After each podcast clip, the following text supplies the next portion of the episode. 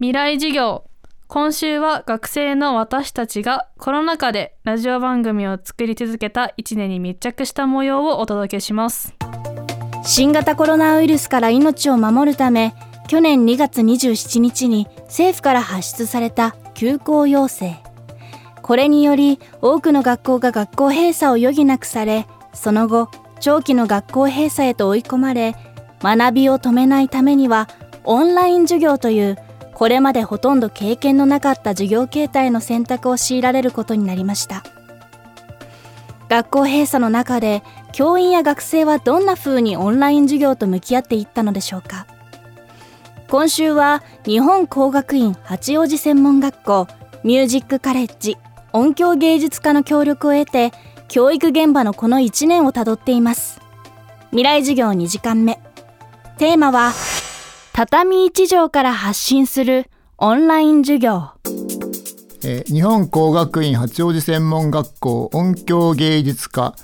え、2年生担任の滝口博正です、え、最初の授業はですね、えゴールデンウィーク明けの5月ですね、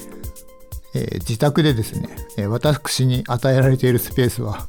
キッチンのですね、え端っこの1畳だけだったのでそこに、まあ、マイクとかですね。それからミキサーとかオーディオインターフェースとか、まあ、パソコンとかあとカメラを切り替えて、えー、いろいろですね資料とか、まあ、機材とかですね。そういうものも見せて、えー、あげようと思って、まあ、カメラ数台とあとそれを切り替えるスイッチャーっていうのもですね用意して、えー、授業をやりました。畳一条からの授業は学生だけでなくこれからオンライン授業を始める講師たちにも大きな勇気を与えましたやがて緊急事態宣言が解除されると音響芸術科では全国の学校の先陣を切ってオンライン型と登校型のハイブリッド授業をスタートさせますでは出席取ります。はい。はい、おはようございます。おはようございます。おはようございます。オンライン参加者のために、講師は、おはようございます。これから録画を開始します。が、授業開始の言葉になりました。換気のために窓を開けての授業は、梅雨時は資料のコピー用紙がぐっしょりとなり、真夏は汗だくという状況。オンライン受講者の実際は、さらに細分化され、アーカイブでの受講のほか、リアルタイムでの受講は、顔出し、音声だけ、チャットだけで参加する学生など、それぞれの環境に合わせて多様化し、学生もその状況を互いに受け入れ合っていきました。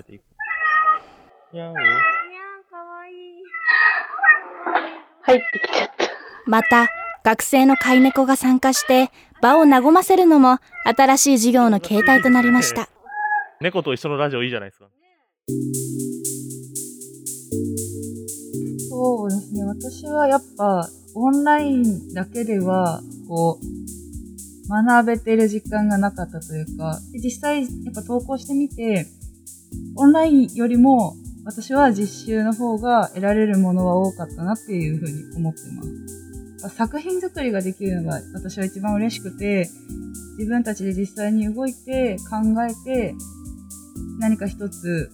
ちゃんと動いて作っていけるっていうのは、すごい経験になってるので、その点はすごい良かったなっていうふうに思ってます。僕は、もともと、あの、家にいるのが好きな人なんで、まあそういう面で言ったら、結構快適な 期間だったなとは思いますね。でも、まあ、僕は単純に、まあ、実習は学校に行ってやりたいなと思って、投稿を選びましたね。自分が思うのは、あの、ザークとかに関しては、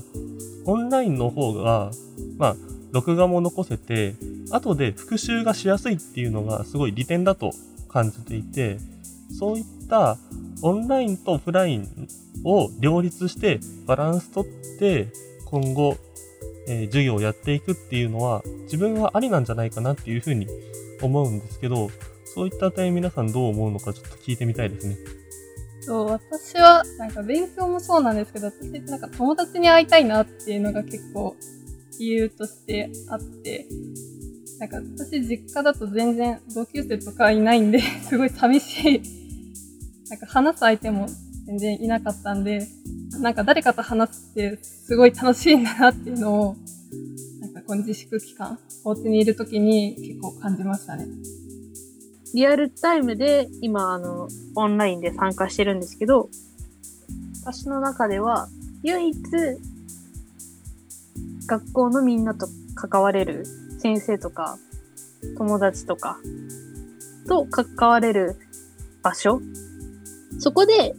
やっぱ自分に足りないスキルとかソフトとかに気づいたりとか、あとその土屋くんが今一人で、あのー現場っていうか、その実習にいてくれるんで、じゃあ私がここから何ができるどんなサポートがしてきて、私にできる最大限のことをするためにはどうしたらいいかっていうふうに考えさせられたりとかしてて、なんかそれもある意味実習だなって最近思ってきて、学校に行けば簡単にできてしまうけど、なんかそれだとなんかやっぱり学校から与えられたものっていう感じがしちゃって、で今回こういうふうに、こういう状況になって、自分で、あ、これが足りないし、これに変わるものは何だろうとか、安価で同じぐらいのものをできるとしたら何だろうとか考えると、なんかそれもそれで楽しいなと思ってきちゃって、実習やってて。音響芸術家学科主任の鴨文義先生は教育現場の今と未来をこう語ります。学校というのはそもそも生きる力の育成という最上位目標が存在してますよね。僕たちの方法論で学んでいただいた学生は対面でもオンラインでも両方の環境でビジネスやアートができる方法を学んでるわけです。それって今の社会構造そのまんまなわけですから社会に出て即戦力であり生きる力を体得したっていうことなんですね。で今 STEAM 教育が世界中で広まりつつあります。STEM 教育にアートを加えた教育方法がこれからのスタンダードになるというふうに考えられています。サイエンスやテクノロジーやエンジニアリングがマセマティックスだけだとコピーペースト可能であるとも言えるんですね。ですがアートというのはコピーできないんですね。音楽も含めた芸術をテクノロジーを通じて学ぶということはこれからの社会で最も必要とされていくことと思いますし、まあ、今の50代っていうのはギターやったら不良になったと言われたんですね。で今の30代から40代っていうのはギターなんかやっててもいい学校に行けないよと。いい学校に行けないといい就職できないよと言われてきたわけですね。だけどこれからの AI 時代っていうのはいい就職をしたかったらギター弾かなきゃダメでしょと。こういうようなことを目指していきたいっていう気概で、えー私はミュージックカレッジで教えております。